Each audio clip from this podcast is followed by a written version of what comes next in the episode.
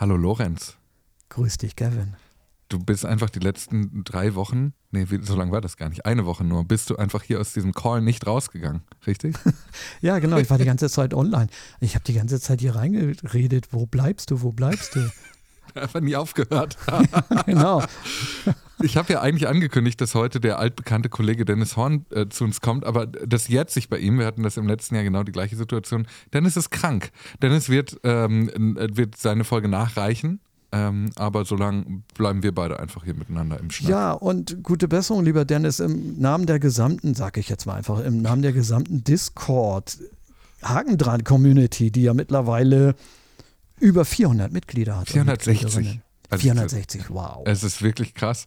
Ähm, vor allem, also ich wollte, äh, ich finde gut, wie du hier direkt die moderativen Elemente übernimmst und sagst am Anfang einmal kurz über Discord sprechen, aber da war jetzt auch über die Feiertage die ganze Zeit was los und das ist so, ich kann das nur einem empfehlen, also für die, die nicht ganz genau wissen, was das ist, das ist ein großer Chatroom, dessen Nutzung komplett kostenlos ist und in dem, wie gesagt, 460 Menschen eingeloggt sind und das jetzt nutzen, um sich offen auszutauschen über alles Mögliche, was in der Social-Media-Welt so passiert, was um Elon Musk herum passiert, was mit Threads passiert.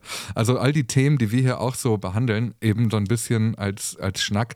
Und da, ich, mich macht das total ehrfürchtig, dass da die ganze Zeit einfach Diskussion und, und, und Gespräch abgeht. Also ich finde es ganz, ganz, ganz toll und äh, freue mich.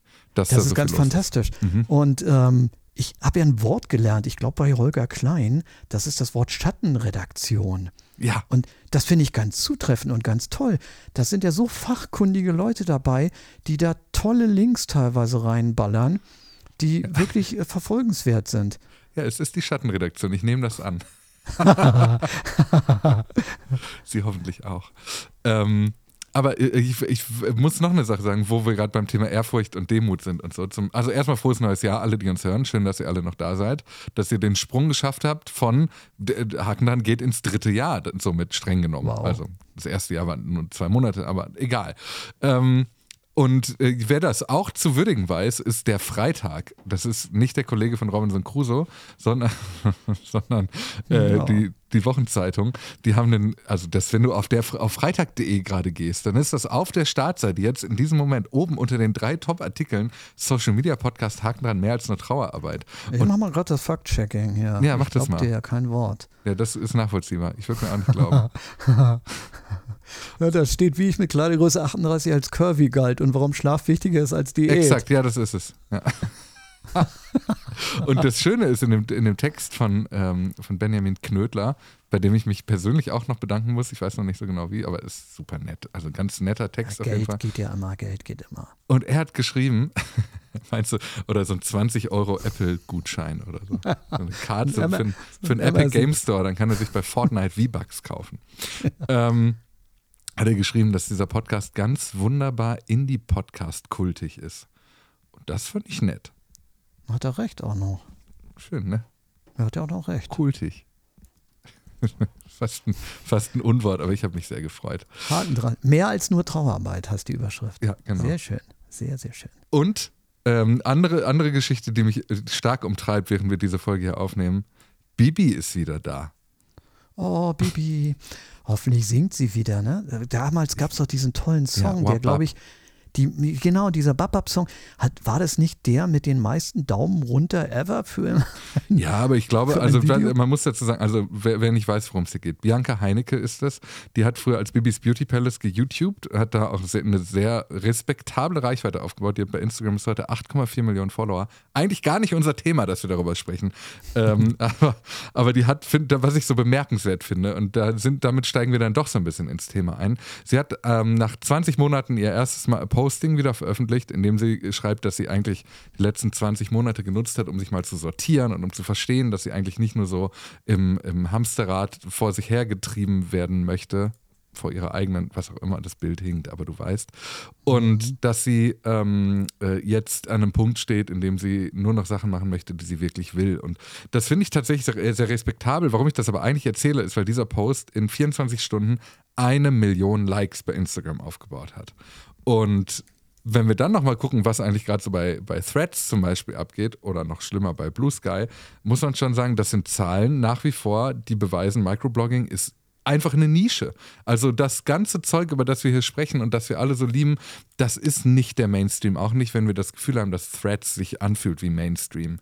Und das, das führt uns nämlich so ein bisschen in das erste Thema, worüber wir heute mal sprechen müssen. Nämlich ähm, gab es eine Diskussion um einen Text herum, ähm, dieser Text wurde geschrieben, ähm, der wurde vom Redaktionsnetzwerk Deutschland veröffentlicht, von Matthias Schwarzer. Ähm, und der wurde sehr stark diskutiert, weil er die Überschrift hat: Zwei Wochen mit Threads, ein mittelschwerer Fiebertraum. Und da ist meine Frage zum Start für dich: Ist das, ist das empfindest du es ähnlich? Ist es für dich ein mittelschwerer Fiebertraum oder ist es noch viel schlimmer? Ja, ähm, ich hatte eben gerade ein Mikrofonausfall, ich kannte dich gar nicht hören, aber ich, äh, ich kann mir deine Moderation so ein bisschen zusammendenken. Ähm, ja, ich glaube, dem, dem Kollegen wurde ja vorgeworfen, dass er nicht ganz äh, sauber zu diesem Urteil gekommen ist, weil er dem Netzwerk keine richtige Chance gegeben hat, ähm, es auf seine Bedürfnisse anzupassen. Und ich weiß nicht, wie man da mitgehen kann, das können wir ja beide mal überlegen. Also mhm. Also die Idee ist ja, man springt praktisch so ohne also ohne dass das Netzwerk einen kennt, in Anführungszeichen, springt man rein und dann wird der Algorithmus natürlich ziemlich blind einem irgendwas anbieten. Mhm. Und das kann natürlich zugegebenermaßen allerhand Schrott sein. Irgendwelche Fitness-Influencer oder Lifestyle-Coaches oder, oder Muskelaufbau-Fredis oder, oder irgendwie sowas. Und die Idee dahinter und das wurde ihm, ähm, da wurde er auch ein bisschen ähm, angegangen dafür, auch ein bisschen durchaus auch schroff irgendwie und sehr sportlich von Sascha Pallenberg, der gesagt Liebe Grüße trotzdem. Liebe Grüße trotzdem, ja. Und, und ich finde, er hat auch mit seiner, mit seiner Kritik auch recht. Ähm, dass er gesagt hat, nur über die Form kann man sich natürlich streiten. Ähm, der aber gesagt hat, Mensch, du musst dem Netzwerk doch die Chance geben, dich kennenzulernen. Du musst Likes streuen, du musst äh, dich selber beteiligen, du musst Kommentare schreiben, du musst reposten, du musst reposten und zitieren und das über einen Minimalzeitraum von ein paar Wochen. Und dann erst kannst du dir doch einen, einen Eindruck irgendwie bilden davon, von der ganzen Sache, wie das mhm. trägt oder wie es halt nicht trägt. Und so in so einem Labor, in, in so einem Laborzustand ist es ein bisschen unfair. Ähm, ja, ich finde, er hat da schon irgendwo einen Punkt. Ja, ich, ich verstehe die Kritik auch an dem Text. Ähm, ich finde aber die grundsätzliche Aussage die, seine, des Textes ist eigentlich gar nicht, das Netzwerk versteht mich nicht oder arbeitet an mir vorbei, sondern es werden viele andere Kritikpunkte rausgeholt, die ich tatsächlich auch ein Stück weit nachvollziehen kann im Text von, von Schwarzer. Also wir, ich packe den in die Shownotes und ich werde es nicht vergessen ähm, damit ihr alle euch auch ein Bild davon machen könnt, die ihn nicht gelesen haben. Also da sind ja so Kritikpunkte bei, wie also das, wenn du eine Alternativplattform zum rechten Ex machst ähm, oder aufbaust, ist es dann wirklich so legitim, eine Plattform zu haben, bei der auch äh, rechte Accounts relativ ungeschützt Dinge veröffentlichen können. Ähm, oder der Vorwurf, ich weiß gar nicht, ob er ihn so konkret da reingeschrieben hat, aber ich habe ihn zumindest so rein interpretiert, dass so, dass so die viele Inhalte, die sehr, die stark homophob sind beispielsweise oder frauenfeindlich, frauenverachtend, am Ende auch menschenverachtend generell, dass die sich halt offenbar stark weiter verbreiten in dieser Plattform, was ich ähnlich beobachte übrigens interessanterweise. Also ähm, das ist jetzt nicht so ganz platter, plakativer Menschenhass, sondern das sind alles so sehr perfide, eklige ähm, Live- Style-Ratgebe-Postings, in dem am Ende aber die Quintessenz ist, wenn die Frau nicht ein BMI, einen einstelligen BMI hat, ist sie keine Frau oder sowas. Und das, also so ganz fürchterliche Inhalte. Und sowas wird mir tatsächlich relativ oft auch angezeigt auf Threads. Da, da stimme ich zu. Und dass der Algorithmus auf Threads ähm, so ein bisschen eindimensional arbeitet, was so als Vorwurf aus dem Text rauskommt, beobachte ich auch. Ich habe mich über die Feiertage nämlich stark mit Threads beschäftigt, also vor allem aus, ich sag mal, privatem Interesse. Und mich hat das wahnsinnig gemacht, wie oft ich. Ah, da, da, können wir direkt ein Beispiel zu nennen, das alle mitgekriegt haben, wie oft an diesem einen Tag, wann war das, der erste Weihnachtstag, alle ge gepostet haben, was passiert, wenn man lange den Repost-Button gedrückt hält. Hast du das auch mitbekommen, Lorenz? Aha. Nee, ich habe das nur so passiv gesehen. Äh, erklär mal gerne. Also, das, irgendjemand hat diesen Lifehack herausgefunden, dass es ist nichts. Wenn du den Repost-Button gedrückt hältst, dann kommst du sofort in dem Zitier, in dieser Drüko-Ansicht. Was okay. eine völlig normale Funktion ist und eine ganz Instagram-typische Nutzung auch ist, dass du einen Knopf gedrückt halten kannst und bei einer Zweitfunktion landest, die irgendwie damit artverwandt ist. Das passiert überall. Also selbst in der normalen Instagram-App, wenn du auf die Suche gedrückt hältst, landest du direkt im Suchfeld. Wenn du dein Profil gedrückt hältst, landest du beim schnellen Profil-Switcher und so. Das ist normal dass es das gibt, diese Funktion. Das hat aber irgendjemand gepostet und ganz, ganz viele Leute haben das einfach kopiert und meine Timeline war voll. Du konntest da durchscrollen und es war überall derselbe Inhalt, dieses, dieser lange äh, gedrückt gehaltene Repost-Button. Ähm, oder was ich ständig sehe, sind diese Inhalte von, das ist das beste Feature, das Apple jemals erfunden hat, von diesem Code, der, äh, den, dieser einmal verwendete Code, den du per SMS geschickt bekommst, der dir über der Tastatur sofort eingeblendet wird zur Verwendung ja. der Eingabe von deinem zweiten ja. Faktor. Und diese Inhalte sehe ich auch extrem oft. Und da würde ich, würde ich mit, mit Schwarzer mitgehen und sagen, das ist einfach äh, ein Problem und ein Algorithmus-Hack. Würde aber dazu sagen, das ist ganz normal in solchen Plattformen, die vor allem mainstreamig genutzt werden, auch wenn das nicht alle Leute sind, aber ja. alle Leute aus allen möglichen Bubbles. Ganz normal, dass es immer Leute geben wird, die versuchen, diesen Algorithmus auszutricksen. Als Facebook noch ein Ding war, ähm, gab es irgendwann diesen, diese, diesen Moment, wo alle herausgefunden haben, Videos, das ist gerade das Ding bei Facebook. Also haben sie angefangen, ihre Grafiken, die sie ohnehin die ganze Zeit bei Facebook gepostet haben, ihre Memes ja. und, und Klickbilder, einfach als Standbild in ein Video zu packen und auf eine Minute zu setzen. Irgendwann hat Facebook das herausgefunden und das algorithmisch eingefangen. Also haben die Leute angefangen, auf den Videos so kleine durchsichtige Kreise die ganze Zeit umherfahren zu lassen, damit Facebook das Gefühl hat, dass sie ist ein bewegter Content. Also dieses ähm, immer dem anderen einen Schritt voraus sein zu wollen, ich trickse den Algorithmus aus, dann kommt der Algorithmus mir auf die Schliche. Das passiert in solchen Netzwerken sehr oft und bei Threads ist eben die ganze ganze Mechanik ja nicht mal ein Jahr alt. Also das muss sich, glaube ich, noch einruckeln. Ja, ähm, absolut, absolut. Also ich habe auch merkwürdige Sachen gesehen. Neulich ein Post von einer Frau, der, der sehr, sehr schräg war. Den habe ich angeklickt, habe gesehen, sie hat 40.000 Follower, ähm, packt aber keinen Content raus eigentlich. Also das spottet ja jeder Beschreibung und ihr Instagram-Account gab das auch nicht her. Also die, ich weiß da nicht, wie sie sich die 40.000 Follower generiert hat. Müsste man sich auch noch mal angucken, was, was da läuft. Ja, also ich glaube, ja. es gibt viele Möglichkeiten, sich da gerade irgendwie groß zu machen noch. Und das ist aber auch das Spannende an so einer Plattform, die gerade anfängt. Ähm, das ist aber, wäre aber gar nicht mein größter Kritikpunkt. Ähm, ich, ich muss nur sagen, ich kann halt nachvollziehen, wie man auf diesen Schluss kommt. So gerade. Und ich glaube, dass wenn man nicht so Microblogging-affin ist und vor allem nicht so leidgeplagt wie wir als Twitter Charakter, hm, wie ja. sagt man, Exilanten, ja. ähm, dann, dann kann einen das, glaube ich, schon stark abschrecken und nerven. Und deswegen finde ich die Kritik sogar legitim, aber wenn ich die mal so zusammenfasse, habe ich einfach das Gefühl, überhaupt fühlt sich Threads gerade so an, als würden halt eben Instagrammer Twitter kennenlernen. Und das ist erstmal aber auch nicht schlecht, weil ich auch viele Leute dort lese, von denen ich nie erwartet hätte, dass sie so viele so spannende und neue und aufregende Gedanken eben in die Welt setzen können. Das stimmt. Und ich würde dir auch recht geben, das muss sich erst noch zurechtruckeln. Und man kann natürlich nur hoffen, dass die Algorithmen nicht in diese Beliebigkeits-rosarote Brille Instagram-Welt ähm, feingetunt werden, aber werden sie ja wahrscheinlich, ne? Ja, ja, ich hoffe, dass sie zumindest fein getuned werden. Also, dass sie anfangen mhm. zu lernen aus den Problemen und dass da ein bisschen was passiert jetzt. Das würde ich mir schon stark wünschen, ähm, um die Nutzbarkeit ein bisschen zu erhöhen, weil das ist einfach tatsächlich nervig, dass ich die ganze Zeit dieselben äh, Inhalte hunderttausend Mal sehe. Und das ist eine Sache, die kennen wir von, von TikTok ja und das hat, ähm, steht in dem RD-Text genauso.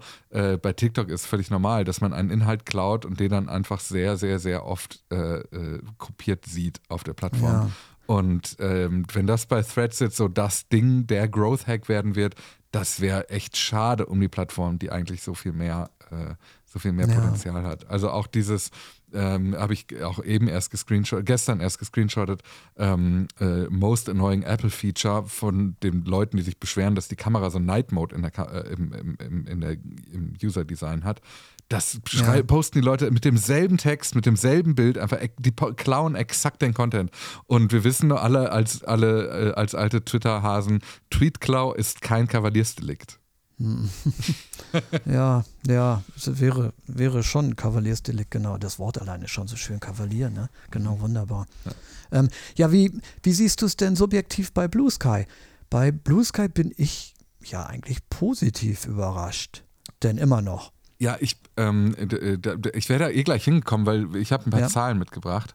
Und meine Beobachtung ist so, andere kriegen zu Weihnachten eine Spielekonsole, wir kriegen zu Weihnachten eine Konsolidierung. oh. äh, weil du siehst, ähm, äh, Sebastian Mondial, der hat das äh, auf Blue Sky ähm, mal zusammengefasst, die Zahlen von B-Sky pulse.com. Da siehst du so, wie viele Postings veröffentlicht wurden in jeweiliger Sprache. Und du siehst einen klaren Einbruch ab dem Moment, wo Threads äh, gestartet ist. Also wir ja. hatten am 9. Ja. Dezember, ähm, das war die Ankündigung des EU-Starts von Threads, wurden 45.000 äh, Inhalte auf Blue Sky gepostet. Am Tag davor 52.000, davor 53.000, also alles so in dem Bereich. Und am 15. Dezember, als äh, Threads gestartet ist, waren es nur noch 18.000 Postings. Also man sieht tatsächlich, dass die Leute von Blue Sky zu Threads wandern, was so ein bisschen die These unterstützt. Der Parkplatz äh, wird gerade leer. Äh, ja. Und ich glaube aber, dass Blue Sky trotzdem noch eine Lücke hat, die, die es füllen kann. Und habe auch das Gefühl, dass da immer noch viel los ist. Ähm, das ist aber wahnsinnig subjektiv auf jeden Fall. Ja, ja. Ja, und vielleicht jetzt auch auf die Medienblase bezogen, wäre jetzt ein bisschen so die Theorie, Küchenpsychologie es sind einige von den Journalisten und Journalistinnen denn doch irgendwann gewechselt, mühsam. Und ja, und man will ja nicht dauernd wechseln, ne? dieses ständige Wechseln und tausend verschiedene Sachen. Also wir haben natürlich Spaß dran und saugen das alles immer sehr gerne auf. Aber ich weiß nicht, ob die Leute nicht halt auch ein bisschen wechselmüde sind. Ne? Also insofern kann es sein, dass ein paar von den Journalisten, die ja zum Beispiel rübergegangen sind und jetzt zum Beispiel in meiner Medienblase sind, dass da halt so eine gewisse Verharrung denn halt auch ist. Ja, ja, ja, voll. Also ich bin gespannt, wie diese Konsolidierung äh, jetzt weiter vonstatten gehen wird und vor allem, wie das Jahr sich entwickelt. Den Blick aufs Jahr, den können wir gar nicht so richtig erwagen, finde ich, weil äh, es so viele Sachen gibt, die das natürlich noch beeinflussen wird und alles ist so unplanbar. Aber ähm, wir haben, wir, wir haben ein US-Wahljahr. Also wir werden sehr viel erleben in dieser Welt, glaube ich. Ähm, ja, absolut. Ja, aber äh, äh es äh, gibt Zahlen von Data.ai, die sagen, in den ersten drei Tagen wurde Threads in der EU drei Millionen Mal heruntergeladen im App Store. Und über die Weihnachtstage wurden immer wieder so Screenshots gesammelt. Und auch jetzt gerade ist es noch so, dass im App Store Threads auf Platz 1 der Gratis-Apps äh, ist, zumindest im Apple App Store. Und in den Screenshots, die da von Jane Wong und ihren FollowerInnen gepostet wurden, war das auch über die Weihnachtstage in den USA, in UK, in Norwegen, in Spanien, in Portugal, in Italien, überall der Fall Fall, dass Threads überall auf Platz 1 ist. Ich glaube, das ist aber noch so ein bisschen die Honeymoon-Phase und alle finden es spannend, weil die Anzahl der Leute, die mir, mir neu folgen, die ist stark eingebrochen in den letzten Tagen. Und für mich ist das zumindest ein Indikator, dass da jetzt gerade nicht viel nachwächst, weil nicht alle, die, denen ich bei Instagram folge, schon einen Threads-Account haben. So. Das mhm. ist zumindest mhm. meine sehr, sehr bauchige Beobachtung. Ja, ja. Thema, Thema Zersplitterung des Social-Media-Bereichs da haben wir ja das Phänomen, dass Mastodon ja. da so ein bisschen sich zersplittert. Ne? Und ich habe gesehen, Chaos Social sperrt Threads aus. Mhm. Und, und ich glaube, du hast da sogar ein Beispiel dafür. Ja, ne? ne also Chaos.social ist ja eine, ähm, eine deutsche Instanz, die äh, gerade vor allem von den, ich sag mal, Mastodon-PuristInnen, glaube ich, ähm, stark favorisiert wird, weil da einfach eine sehr lange Vorgeschichte besteht und deswegen ähm, einfach es einen Zusammenhang gibt. Also es gibt da 6400 Profile. Ich glaube, glaube, ich will mich nicht festlegen, ich glaube, wir haben darüber schon gesprochen, dass die angekündigt haben, äh, Threads auszuschließen. Ich, das war eine in den letzten Hakenanfolgen irgendwo.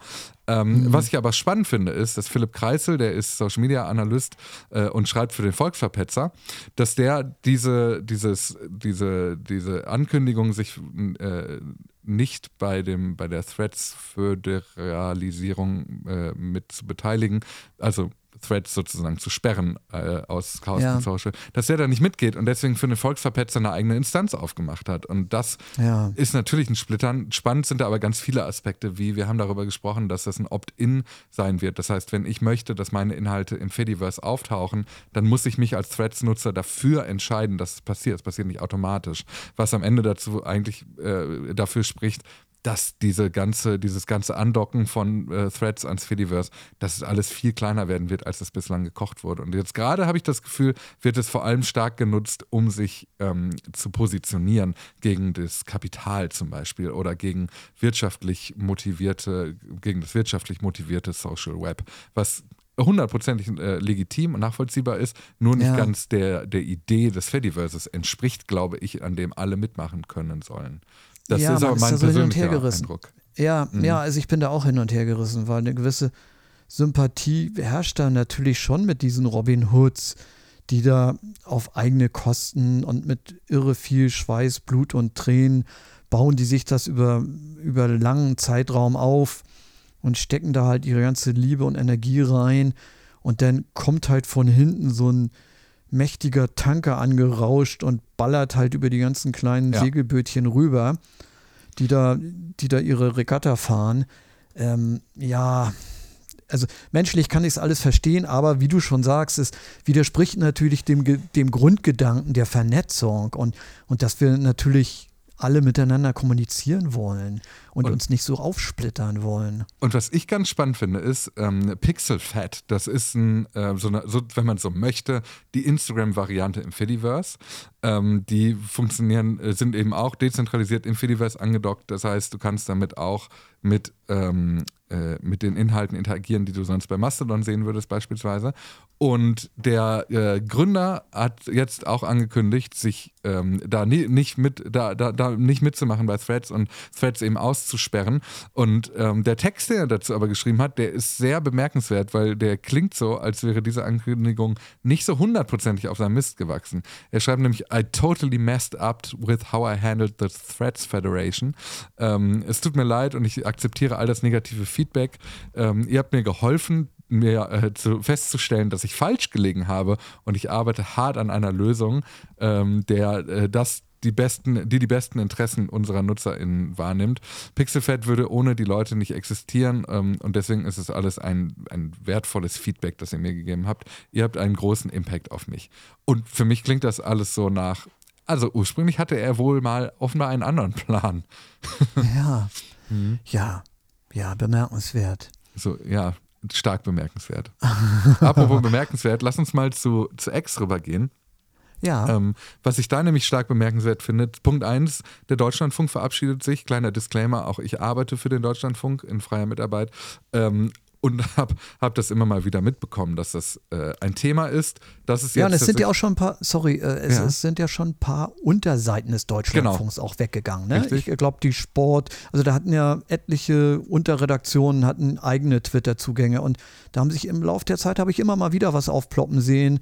Ähm, wir machen jetzt nicht mehr weiter. Aber der Hauptaccount mit den über 300.000 Followern und Followerinnen, den betrifft das jetzt, nicht wahr? Ja, ja, ganz genau. Und was ich, weißt du, was ich daran eigentlich so toll finde? Weißt du, also weißt du, wo ich, ich habe ja Urlaub gehabt, ich habe da jetzt gerade viel drumherum nicht mitbekommen.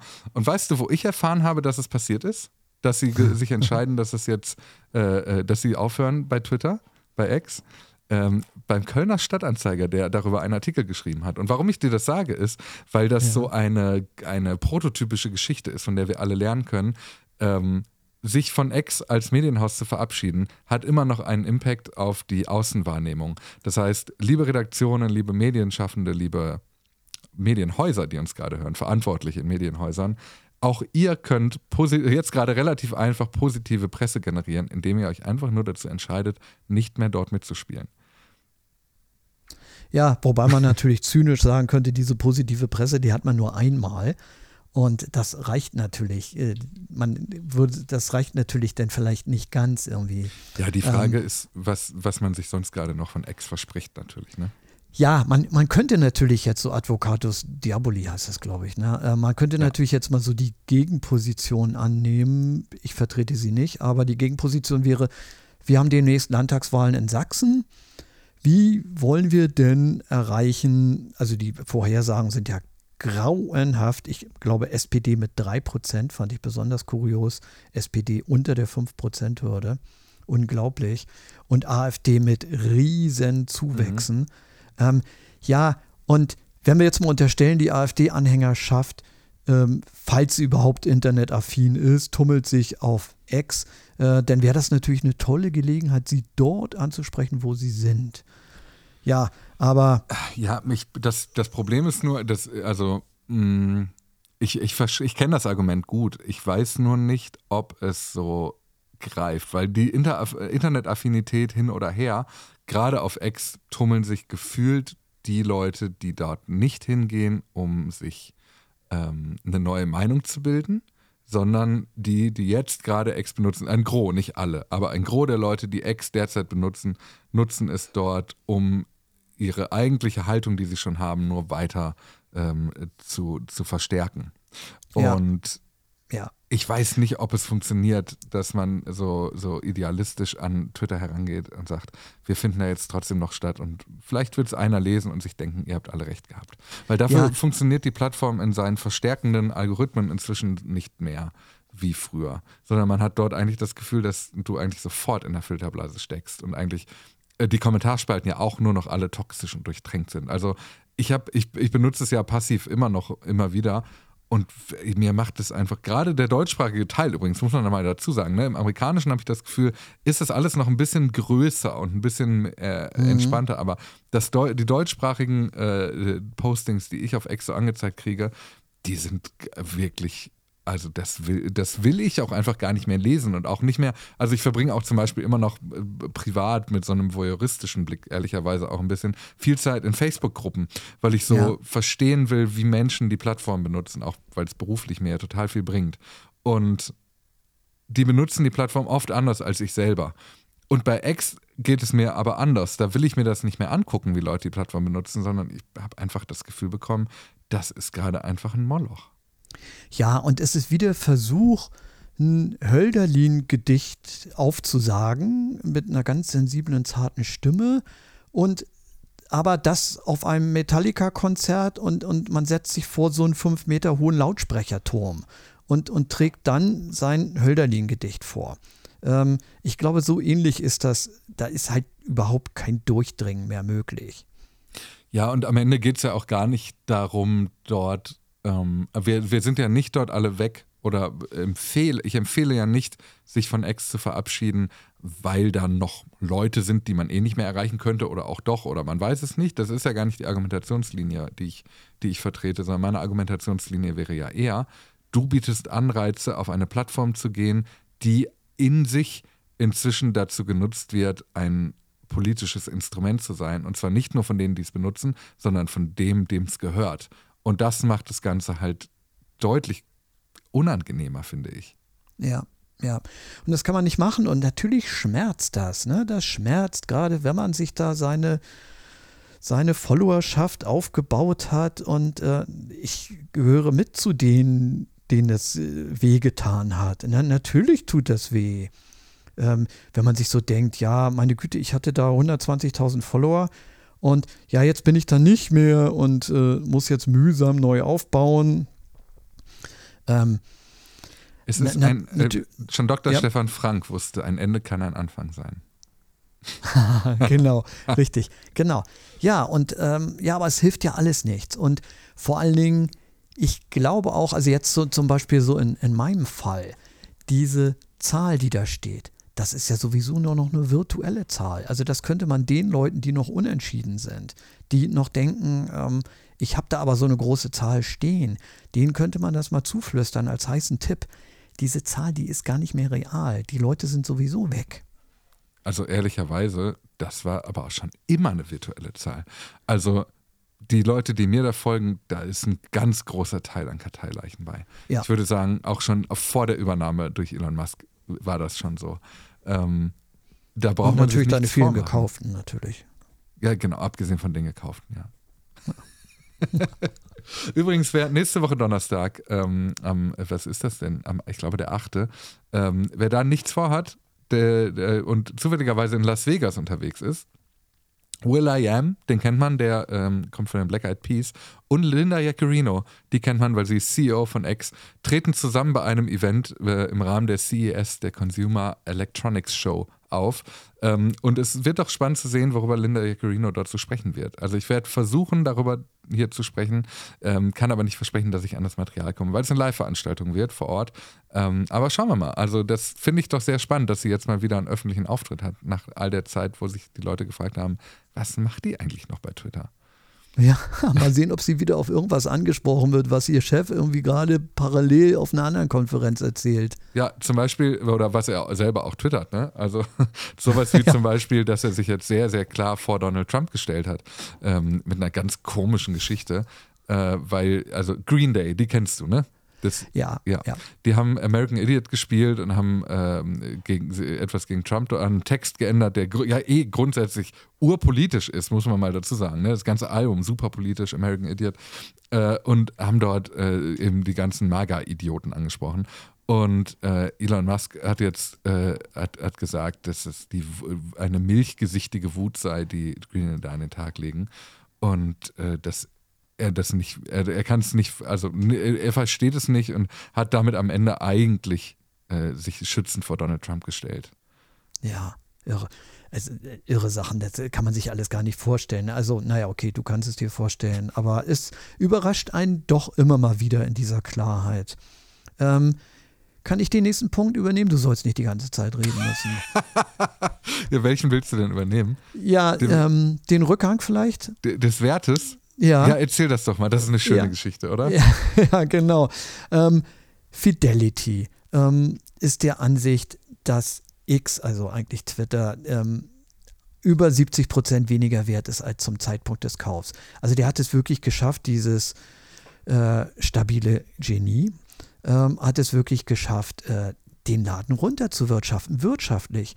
Also, also nicht alles wird Gold, was der Herr anfasst. Ähm, jedenfalls geht das aus einer Mitteilung hervor. Da hat man die Zahlen bis Ende November zusammengerechnet. Ähm, Fidelity hat ähm, was haben Sie da noch gesagt? Also die, die Zahl, die Sie veröffentlicht haben, ja. das ist egal, 71,5 Prozent weniger wert als zum Zeit des Kaufes.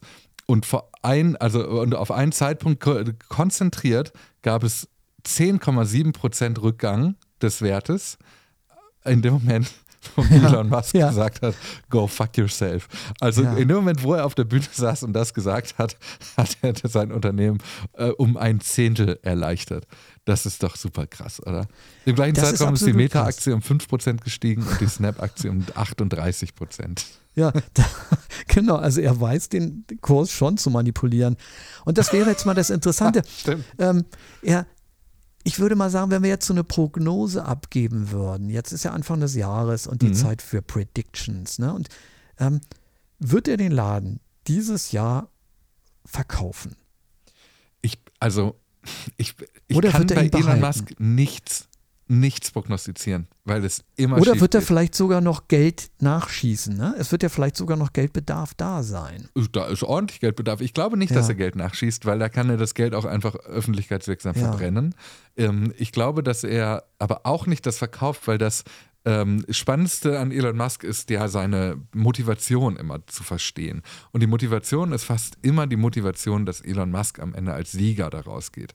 Und wenn er das Unternehmen jetzt verkaufen würde, das ist zumindest, also das, ich bin mir sicher, in einem halben Jahr fliegt mir dieser Satz jetzt um die Ohren, aber wenn er das jetzt ja. verkaufen würde, dann würde er eine Niederlage einräumen. Auch wenn er sagt, das war von vornherein nicht, nicht zu retten und so, was er tun würde. Ja. Natürlich. Ja. Und Aber genau, und damit bist du nicht alleine mit der Meinung, ne? Denn beim Doppelgänger-Podcast, schöne Grüße. Oh, liebe so, Grüße. So, ja. ein schöner ähm, Tech- und Business- und Wirtschaftspodcast, ganz toll. Ähm, die gehen genau in dieselbe Richtung und die sagen das auch. Das wird der nicht machen. Er, er steckt da halt noch mehr Geld rein. Der hat sich da jetzt so reingesteigert ähm, das ist jetzt einfach, das beherrscht seine Persönlichkeit gerade so stark und er macht im Moment fast nichts anderes als das, das, das. Ähm, ja, der krampft sich da rein. Ich, also ich will keine Prognosen abgeben. Aber ich kann mal, ich, ich kann noch eine, eine Meldung reinhauen. Vielleicht hilft die dir, um äh, so ein, also nicht, Elon Musk ist nicht der Einzige, der sich selber für ein größeres Genie halt, hält als andere. Ähm, ist eine Geschichte, die, die, nervt mich ein bisschen, aber wir müssen darüber sprechen. Äh, wir haben öfter schon darüber gesprochen, dass die deutsche Aufsichtsbehörde ähm, eine, ein, also ein Bundesamt. Äh, und dieses Bundesamt ist übrigens unter Marco Buschmann. Äh, auch das wird gleich nochmal interessant. Dem Justizminister? Exakt, Bundesjustizminister. Dass sie ein Bußgeldverfahren gegen Ex, äh, damals Twitter, eingeleitet haben, weil hier ein systemisches Versagen im Beschwerdemanagement vorläge. Da haben wir schon öfter darüber gesprochen. Wir haben sogar äh, öfter auch schon Leute gehabt, die mal Nachfragen gestellt haben. Dennis hat mal eine E-Mail geschickt und ein Twitter-Nutzer hat auch schon mal nach, also ein Haki, hat auch schon mal eine E-Mail geschickt und nachgefragt, hey, wie sieht es denn eigentlich damit aus? Die ganze Zeit hieß es, ja, es gibt nichts Neues, wir warten, wir warten, wir warten. Und jetzt ist es wohl so, dass das NetzDG, das Netzwerkdurchsetzungsgesetz, das verantwortlich wäre bei dieser Verfolgung von Beschwerden hier beispielsweise, äh, nicht greift, weil Ex in Deutschland gar keinen Sitz hat. So. Und ja. man denkt sich, also dieses ganze Bußgeldverfahren wurde jedenfalls jetzt eingestellt, weil das Netzwerk nicht greift und es dementsprechend auch keine Rechtsgrundlage gibt für, diesen, für dieses Verfahren. Und Ehrlicherweise muss man sagen, das ist eine skurrile Geschichte. Also die, die ähm, Ankündigung war schon im April, so lange liegt das da schon rum. T-Online hat das Ganze mal schön zusammengeschrieben und zusammengefasst.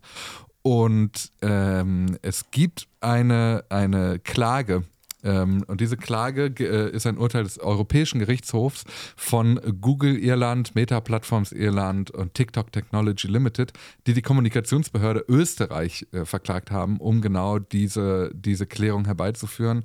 Und da war eben das Urteil gesprochen worden, dass wenn dein Unternehmen keinen Sitz in dem Land hat, dort die geltenden Rechte eben auch nicht gelten. Was am Ende dazu führt, dass jetzt, und das ist eigentlich die Quintessenz aus all dem, dass jetzt die EU am Zug ist. Jetzt ist es eine Frage von DSA und DMA, um hier auch am Ende vielleicht auch mal empfindliche Strafen herbeizuführen. Aber Deutsch, äh, sagen wir so, Deutschland wird nicht den Stock hinhalten, über den Elon Musk stolpern wird, auch wenn wir das hier schon äh, mal erwartet haben. Ja, also zwei Sachen fallen mir dazu ein. Die erste wäre die Frage, hätte man das nicht auf Seiten des Bundesjustizministeriums vorher wissen können? Wenn man bestimmt einen hochkompetenten Beamtenapparat voller Juristen dabei hat. Und das Zweite ist, ja, das geht jetzt so ein bisschen in Richtung Verschwörungstheorie. Ähm, Buschmann ist ja ein großer Elon Musk-Kumpel gewesen.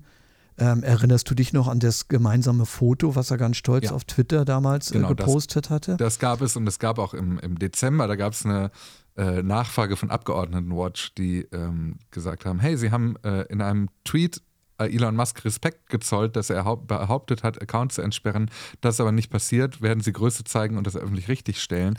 Und Buschmann, Buschmann hat geantwortet, Elon Musk hat über Twitter seine Follower abstimmen lassen, ob bestimmte Accounts wieder freigeschaltet werden sollen. Nachdem die Umfrage dies bejaht hatte, wurden beispielsweise ein Journalist, der Journalist Aaron Rupert wieder entsperrt, der die Sperrung daraufhin selber kritisierte. Meinungsfreiheit ist immer ein Minder Minderheitenrecht. Ihr Sinn liegt darin, Kritik an der Mehrheit zu äußern, sich von herrschenden politischen Auffassungen abzugrenzen. Auch wenn ich die Entsperrung äh, begrüße, habe ich die Vorgehensweise Elon Musk kritisiert.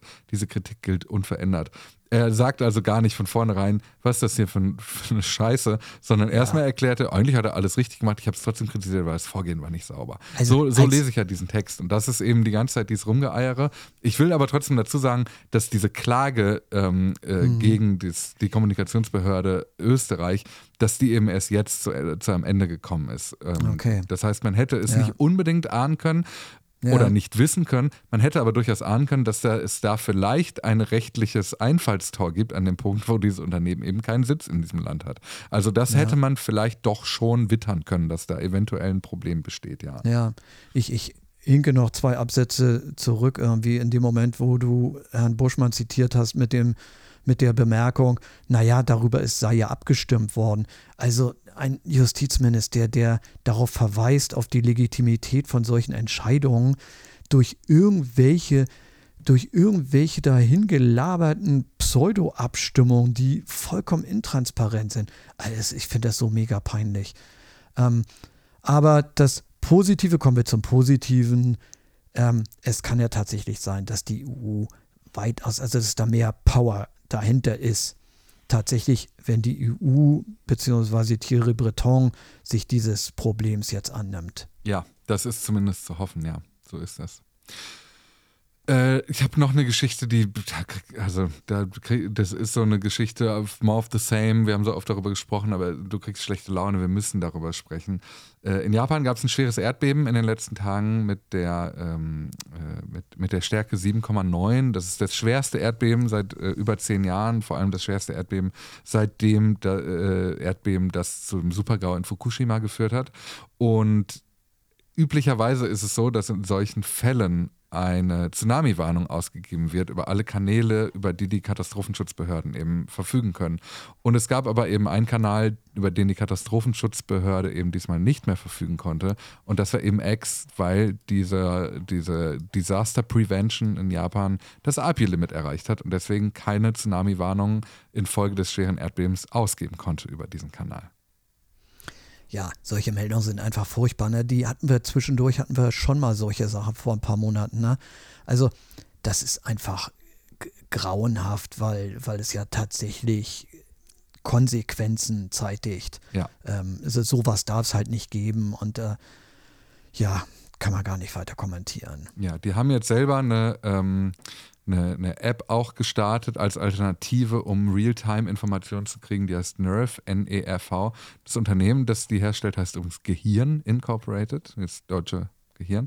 Ähm, und äh, um eben eine Alternative zu bieten. Und also jetzt schreiben Leute Elon Musk schon an, dass er die API-Restrictions selber äh, aufheben soll. Aber in dem Moment, wo du ein Netzwerk hast, wo du dem Besitzer schreiben musst, hm, können wir vielleicht unsere Warnungen, die Menschenleben retten können, dürfen wir die vielleicht auch umsonst veröffentlichen, siehst du ja schon, dass es hier einfach ein ganz signifikantes Problem gibt von oben runter. Und das geht, das ist unerträglich. Und das ist ehrlicherweise aber mit Ansage so passiert, weil als diese API ähm, Limits eingeführt wurden, haben wir gesagt, da werden Katastrophenschutzmeldungen drüber veröffentlicht. Es gab auch in Deutschland unter, äh, Unternehmungen, die genau äh, zu solchem Zweck Accounts gebaut haben, die sie dann nicht mehr nutzen konnten. Äh, wir denken auch an Hochwassermeldungen, wir denken an Unwetterwarnungen. Alles das, was eben bislang über Twitter in Echtzeit veröffentlicht wurde, funktioniert eben einfach nicht mehr, weil es eben diese API-Limits gibt. Und ich, also, da, ja. wie gesagt, es ist mit Ansage passiert, aber wir müssen es trotzdem der Vollständigkeit halber hier nennen. Wir sind ja ein bisschen auch Chronisten. Ja, absolut. Und wahrscheinlich wird, würde Elon, wenn er darauf angesprochen werden würde, würde er wahrscheinlich sagen, naja, dann sollen sie es halt zahlen. Ähm, und es ist so ein bisschen so, der Herr hat es gegeben, der Herr hat es genommen. Und ähm, das ist so eine Gutsherrenmentalität, das, das geht halt nicht. Mhm. Weil die haben sich darauf eingerichtet, die haben dieses Netzwerk so aufgebaut ähm, und, und dann kann man ihnen nicht auf einmal so von, von null auf plötzlich sagen, naja, das kostet jetzt 14 Fantastilliarden. Ja. Ja, ja, genau. Also ich kann mir sogar vorstellen, ehrlicherweise, dass Elon Musk das hier umsonst einrichten wird. Aber nochmal, in dem Moment, wo du den Besitzer fragen musst, darf ich bitte, bitte, äh, funktioniert, ist das System halt im Arsch. Ja, und es darf gar nicht erst zu so, zu so einem Notrufausfall kommen. Ne? Ja. Also. Ja, eigentlich nicht. Eigentlich ja. nicht. Ähm, aber es gibt auch gute Meldungen. also X bringt die Link-Überschriften zurück. Also es ist ja so, dass schon länger die, wenn du einen Link postest bei X, dass du da einfach nur noch das Anzeigebild siehst, was zu total skurrilen Situationen führt. Jetzt ist es so, dass die Link-Überschrift wiederkommt, aber sie ist so, ich würde mal sagen, so Schriftgröße 6 ganz unten in dem Bild. Sie wird, äh, ist begrenzt auf, ich schätze, 80 Zeichen. Dann gibt es drei Punkte. Also es, es ist eine Farce. Also ich habe hier in, in, unsere, in unseren Ablauf, den ich dir auch geschickt habe, habe ich reingeschrieben, X bringt Link-Überschriften zurück, aber es sieht weiterhin scheiße aus. Und ja, das, das kann man nicht. Sehr lyrisch, aber auch sehr treffend ausgedrückt. Mein Name ist Gavin Kalmer, ich bin Poet. äh, ich finde das, es ist so albern. Also es ist ja offensichtlich, warum sie das tun, damit man die Links nicht mehr als solche erkennt und mehr Zeit eben auf X verbringt und nicht bei The Verge, wie in dem Beispiel hier. ja. ähm, aber das ist ja, es ist so absurd, wie, wie früher, als es in, in Radiosendern, da habe ich mit äh, Dennis hier schon mal drüber gesprochen, äh, in Radiosendern so, so grundlegende Meldung, also dass man einfach nicht gesagt hat, wie die Plattform heißt, sondern man hat gesagt, wie jemand in einem Kurznachrichtendienst gemeldet hat. Das hat man ja immer mal wieder gehört. Bloß nicht Twitter sagen, bloß nicht den bösen Namen eines Unternehmens im Radio sagen, obwohl alle genau wissen, das ist die Lebensrealität der Leute. Die Leute wissen, dass da draußen eine andere Welt ist als die, die hier im Radio passiert.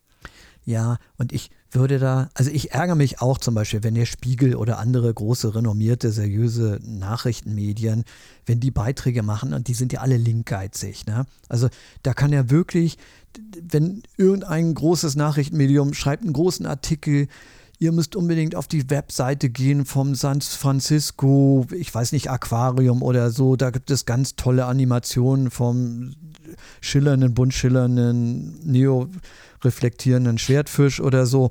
Und aber da kommt natürlich nie jemand auf den Gedanken dann. Also muss ich dann immer mühsam selber googeln, wie wird wohl die Adresse sein von diesem Museum, was da jetzt gerade beschrieben wird. Weil, weil irgendwie jedes Medium immer Angst hat, ähm, dass man das Medium verlässt und mhm. dann für alle Zeiten verloren sein wird, um die schöne Werbung ähm, zu konsumieren. Aber hier sehe ich es nochmal noch strenger eigentlich an weil dieser Kurznachrichtendienst, von dem wir beide gesprochen haben, ähm, der war von vornherein auf diesen kurzen, schnellen Austausch ausgelegt. Und das, das ist gerade mit ihr, ihr großer USP gewesen. Ähm, und, und da jetzt mit diesem Link-Guides rumzuhantieren, das geht vollkommen in die falsche Richtung. Ja, sehe ich auch so. Naja, ich, äh, wir haben noch so ein paar Kleinigkeiten, die können wir einfach so wegschrubben, bevor wir gleich zu einem wirklich wieder größeren Thema kommen. Äh, Mr. Beast. Kennst du, kennst du Mr. Beast, Lorenz? Oh ja, der gibt alle, der ist, glaube ich, der meistgeklickte YouTuber oder der YouTuber weltweit mit den meisten Followern, glaube ich. Ja, genau.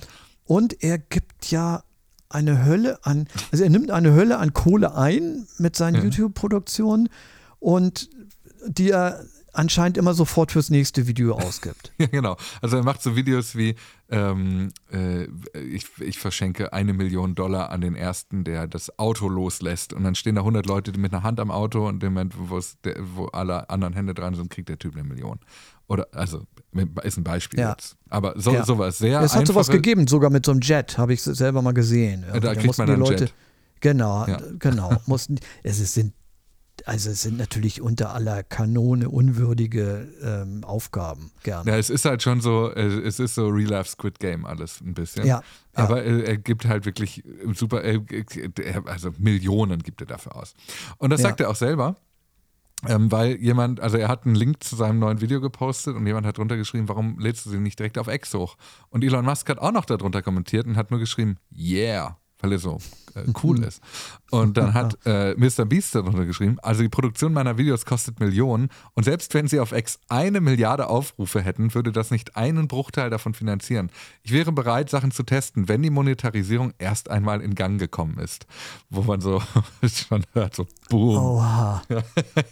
Äh, also heißt, Mr. Beast wird erstmal nicht exklusiven Content auf X hochladen. ja, da tut er wohl, wenn auch aus Eigennutz recht dran. Ja, das ist so, ne?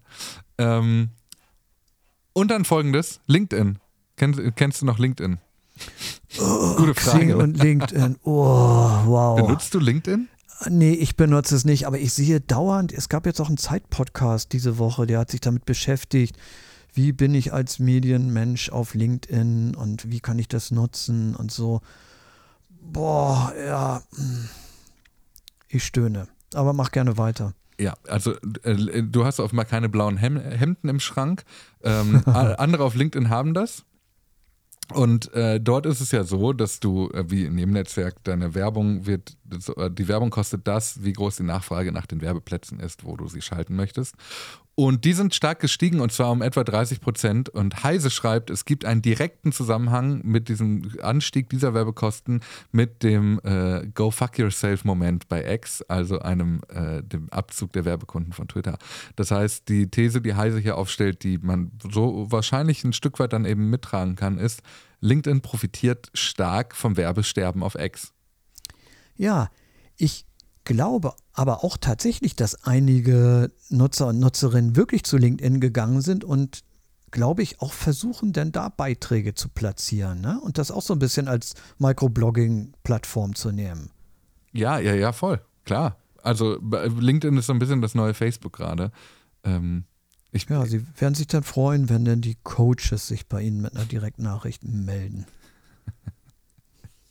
Ich kriege das wirklich die ganze Zeit bei LinkedIn von Leuten, solche Nachrichten. ah, du bist da, ne? Okay, dann Ich bin melde da. mich auch an. Aber ich bin, äh, ich bin, also, ich bin da. Ja, sagen wir, ich bin da. Ja. Wir, bin Okay. da. Ähm, und dann eine kleine Meldung, die so, das ist auch schon eigentlich die letzte große Meldung des Tages, glaube ich. Ah, nee, ich habe noch eine, da kotzt du, du kotzt gleich im Strahl, Lorenz. Aber vorher eine andere. ähm, und zwar, Ex darf verklagt werden. Ähm, und zwar gibt es einen Manager, das ist Marc Schobinger, der war äh, bei Ex ein Manager. Ich weiß nicht, was sein Job war, leider, weil das aus dem Text nicht hervorgeht, den ich hier habe. Ähm, aber er war Manager und er, ihm wurden Boni versprochen. Und diese Boni wurden ihm nie ausgezahlt.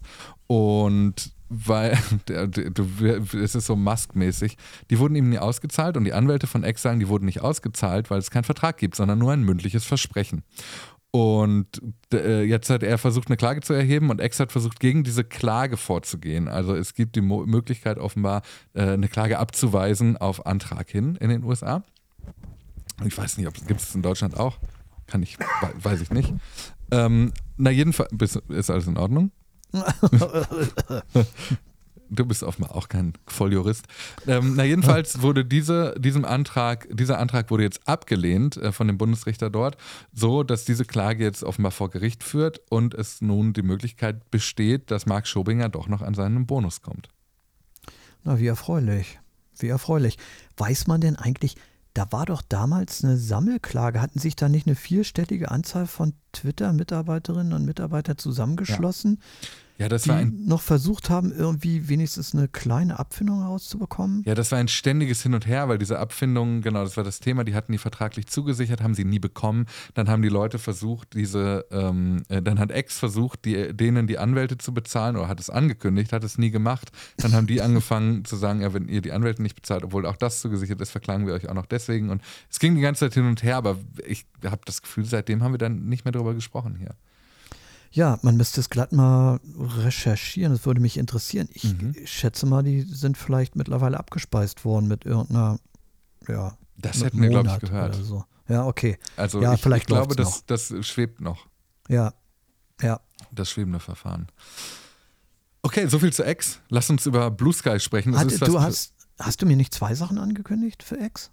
Äh, Ja, vielleicht ist es auch zu spät. ach, ich weiß auch nicht. Ich kündige immer mehr an, als ich mal einhalte. Aber ich habe eine Geschichte, die bewegt mich so stark. Achso, nee, ich habe noch eine Sache angekündigt, bei der du kotzt. Ähm, da Ja, genau. wir gleich zu. Da geht es aber nicht mehr um Ex. Ah, okay. Äh, ich will aber vorher mit dir über Blue Sky sprechen, denn Blue Sky hat ein, Achtung, Logo bekommen in der Zeit, in der wir in den Weihnachtsferien waren. Äh, und dieses Logo ist ein Schmetterling. Und Jay Graber, das ist der Blue Sky CEO, einer der Leute da auf jeden Fall im Team, der äh, erklärt, warum es zu diesem Schmetterling kam. Du kannst jetzt mal kurz alle, liebe Hakis, liebe Zuhörenden, macht mal eure Augen zu, wir machen eine kleine Traumreise. Bist du soweit? Ja, ich, ich, ich stellt euch auch die Klaviermusik vor jetzt gerade.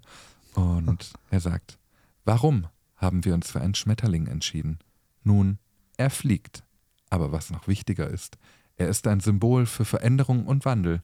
Schon früh haben wir bemerkt, dass Leute das Schmetterlings-Emoji organisch nutzen, um ihre Blue Sky Handles anzuzeigen. Wir lieben es und wir übernahmen es. Der Schmetterling steht für unsere Mission, soziale Medien in etwas Neues zu verwandeln. Und wie ein Schmetterling, der aus seinem Puppenhaus schlüpft, beginnen wir uns zu öffnen. Und wie es dann weitergeht, komme ich gleich zu. Aber ja, das ist so, ja.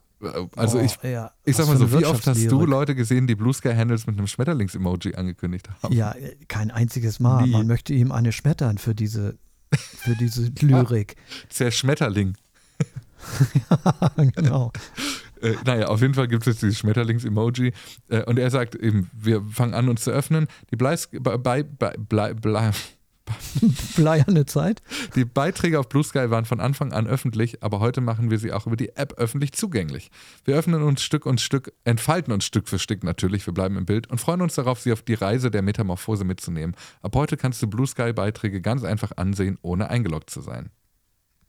Also Ja, okay. man fängt an, so ein bisschen die, die Zäune runterzunehmen, ähm, Ja. damit wir als kleine Raupen rüberkrabbeln und als Schmetterlinge wieder zurückfliegen. Erwachen, ja, genau. Ja. Und hoffentlich ein bisschen länger leben als ein Schmetterling. Ja, ich, ich, da verpuppt man sich doch gleich, was? Und, und, nicht von Katzen und Hunden gejagt werden oder so. Da könnte man noch ganz tolle, Gabor Steingart könnte in seinem Wirtschafts, Wirtschaftsbriefing, in seinem Morning Briefing der ganz bezaubernde Beiträge jetzt schreiben. Liebe Grüße. Wer, wer der Schmetterlingsjäger ist. Ja, das, das wird auf jeden Fall noch kommen. auf jeden Fall. Der Kescher. genau. ist, ist Threads der Cacher. So, jetzt kommen wir zu der Geschichte, die müssen wir hier unterbringen, aber die, also die, eigentlich, wir müssen die nicht kommentieren, weil die, die spricht für sich selber. Also, Hamish McKenzie, das ist der Co-Founder von Substack. Substack, das ist der Newsletter-Service, über den wir schon so oft gesprochen haben, die mit Substack Notes versucht haben, so einen kleinen Twitter-Klon zu starten. Ähm, viele der Newsletter, die ihr wahrscheinlich lest, kommen auch über Substack. Also, Substack ist so ein riesengroßer Newsletter-Player einfach. Und der hat ein Statement veröffentlicht in den Feier über die Feiertage. Und dieses Statement, ich zitiere ein Stück daraus. Ich möchte klarstellen, dass wir auch keine Nazis mögen, aber wir, und wir wünschen uns, dass niemand diese Ansichten vertritt. Aber einige Menschen vertreten diese und andere extreme Ansichten. Angesichts dessen glauben wir nicht, dass Zensur, auch nicht durch die Demonetarisierung von Publikationen, das Problem beseitigt wird. Äh, Im Gegenteil, sie macht es noch schlimmer.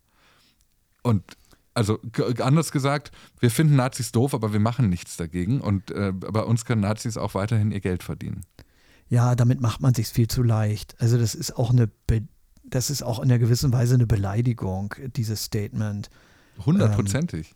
Ähm, äh, weil, ja, also, es ist einfach unfassbar. Also vor allem diese, also vor allem also bis zu dem Zeitpunkt sogar, wo er sagt, auch nicht durch die Monetarisierung, damit wird es ja noch schlimmer. Weil der sagt, ja. er sagt ja nicht nur, wir wissen, dass es Nazis gibt und wünschten uns, es gäbe keine, sondern dann sagt er, wir sperren sie nicht und wir ja. gehen nicht mal den kleinstmöglichen Schritt und verhindern, dass sie bei uns Geld verdienen, sondern Richtig. bei uns kriegen alle Geld. Und zwar mit ihrer Nazi-Propaganda. Ja, genau. genau. Ja, ja, also genau. es ist wirklich so, er ist Verleger von Nazi-Propaganda.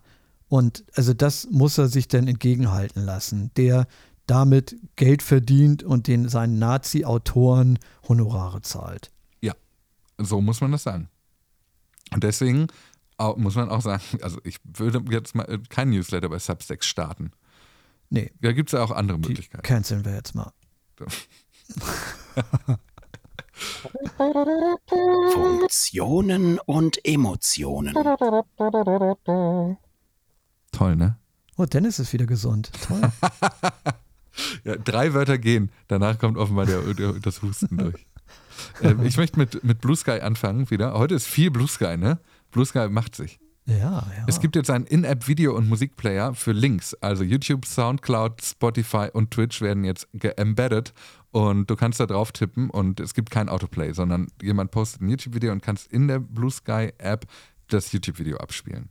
Das ist doch erfreulich. Ja, das ist in der Tat erfreulich, weil die äh, anderen Netzwerke, also bei, bei Twitter beispielsweise, war es gegenteilig so. Es gab immer diesen Embed-Player und der wurde irgendwann abgeschafft. Äh, ich glaube aber eher von YouTube-Seiten aus, damit die Leute ja. auf die YouTube-Seite gehen. Ja, okay, ja.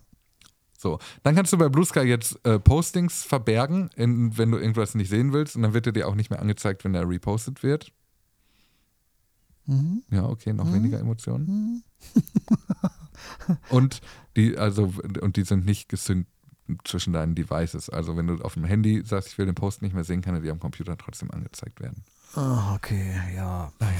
Und dann habe ich noch eine Funktion zum Schluss bei, bei LinkedIn. Ich will ja. hier gar nicht so durcheilen, aber mehr gibt es halt nicht. Und wir sind auch schon wieder so lang. Eigentlich hatte ich mir vorgenommen, vielleicht mal ein bisschen, aber Hey, nein, nein, nein. Die Leute, die Leute wollen das. das. Die Leute wollen ihre, die haben Recht auf ihre drei Stunden, die kriegen ihre drei Stunden. So ist es. LinkedIn testet ein neues Shortform-Videoformat, ähm, bei dem es vor allem um LinkedIn Learning geht. Also du kannst jetzt kleine Tutorials als hoch, also sagen wir, wie es ist, du kannst jetzt Tutorials als Stories posten. Okay. Mhm. Naja. Ob Tja. das die Leute machen werden, wir werden es sehen. Ne? Ich würde mal behaupten, nein. Die, vielleicht werden so, so Coaches, werden dann vielleicht so ein bisschen so Teaser für ihre Dienstleistungen, könnte ich mir vorstellen. Ja, das wäre toll, wenn es noch mehr Teasing für äh, Coaching-Dienstleistungen bei LinkedIn gäbe. Das würde mir gefallen. Ja, Lorenz, ich bin thematisch durch. Wir sind durch, na, wie erfreulich. Das war doch ein schönes Roundup. Ja, das fand ich auch. Und wir sind jetzt endlich wieder in der Echtzeit angekommen. Jetzt geht es ja äh, rubbel die Katz mit dem neuen Jahr los. Ich, ich weiß, also ich habe ja schon mal gesagt, wir machen hier vor allem Haken dran weiter in diesem Jahr, weil so viel passieren wird, bei dem man sich jetzt schon denkt, ah, das, da müssen wir drüber sprechen. Aber irgendwie, irgendwie auf eine Art, Lorenz, ich weiß nicht, ob es dir auch so geht, ich habe auch ein bisschen ein gutes Gefühl fürs neue Jahr. Ich habe das Gefühl, irgendwie kann das auch noch was werden. Ich starte mit Optimismus rein, auf jeden ja, Fall. genau, da bin ich auch. Auf Da- jeden Fall. Da machen wir das beide. Ähm, vielen, vielen Dank, dass du heute äh, dabei warst, eingesprungen bist am Ende. Ja, du bist ja eigentlich, Dennis klingt heute komisch. Gern geschehen, gern Ähm, geschehen. aber vielen, vielen Dank, dass du mitgemacht hast. Äh, und ich bin mir ziemlich sicher, dass wir uns nochmal wieder hören. Ah, das wäre erfreulich. Ja, hundertprozentig. Bis bald, Lorenz. Vielen, vielen Dank. Grüße gehen raus. Ciao. Und vielen Dank äh, fürs Zuhören an alle. Wir hören uns hier übermorgen am Freitag wieder. Und wenn euch das gefallen hat, dann habt ihr die Möglichkeit, in den Discord-Chat zu kommen auf hakendran.org oder aber sogar auf hakendran.org das Ganze ja auch finanziell zu unterstützen. Mit einem kleinen Groschen äh, tut ihr mir was Gutes. Ja, tut das, tut das, tut das. vielen, vielen Dank euch und eine, einen guten Start ins neue Jahr und bis Freitag. Tschüss.